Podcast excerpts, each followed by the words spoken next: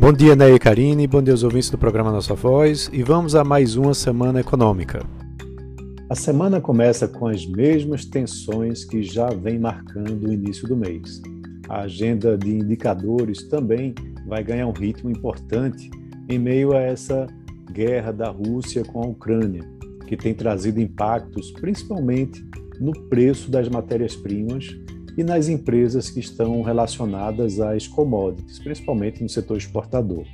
À medida que as sanções contra a Rússia avançam, Putin vem revidando, bloqueando redes sociais, sufocando protestos dentro do país e também ameaçando interromper o fornecimento de insumos importantes, como o petróleo, para a economia do mundo como um todo. Em relação aos preços dos combustíveis, dois projetos de lei que buscam alternativas para reduzir os preços da gasolina e do óleo, é, do óleo diesel, é, nas bombas, estão pautados para serem votados na quarta-feira pelo Senado Federal. Vale lembrar que, desde janeiro, que a Petrobras não tem repassado o reajuste de preços é, tanto de diesel como de gasolina.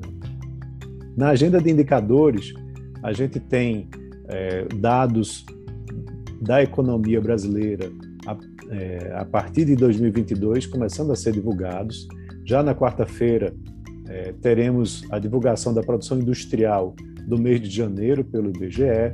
Deve haver uma retração né, comparada com dezembro e com o mesmo janeiro de 2021.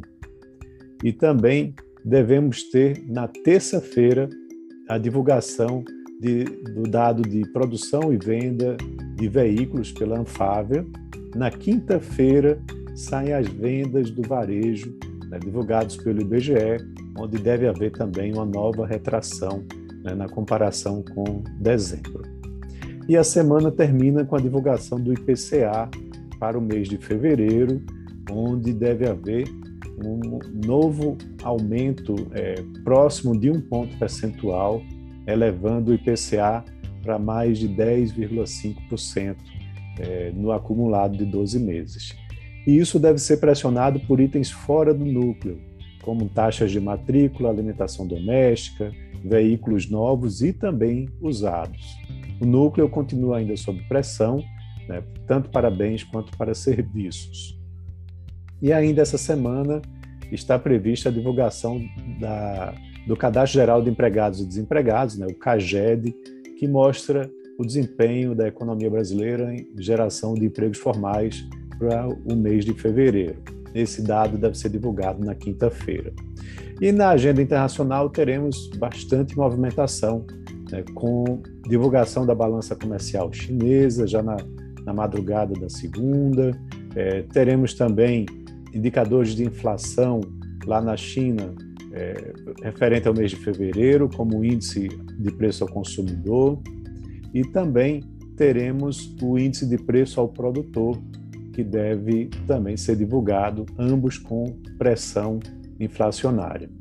Lá nos Estados Unidos, dados da balança comercial saem na terça-feira e na quarta-feira, dados importantes para os estoques de petróleo bruto, é um número que traz bastante movimentação no mercado dessa commodity, trazendo impactos nos preços que estão impulsionados aí por conta da guerra na Ucrânia. Na quinta-feira, dados de inflação americana com o índice de preços ao consumidor, é, onde deve também apresentar uma, é, um, um, aquecimento da economia com pressão nos preços, é, com a alta anual de 7,9%. Lá na Europa, teremos a, uma reunião da cúpula de líderes da União Europeia, começando na quinta-feira e terminando na sexta. Na terça sai o PIB revisado da zona do euro, né, que deve apresentar uma variação positiva no quarto trimestre, e o PIB de 2021 deve apresentar um crescimento acima de 4,5%. Na quinta-feira, temos também uma reunião do Banco Central Europeu apresentando sua decisão sobre as taxas de juros. É, há também uma expectativa com relação à autoridade monetária é, na manutenção de estímulos ou se vai começar a subir os juros, né, como tem acontecido na maior parte do mundo. Na agenda corporativa, O CAD vai ter é, julgamento contra é, dos embargos contra a venda do imóvel. É, isso vai ser resolvido essa semana.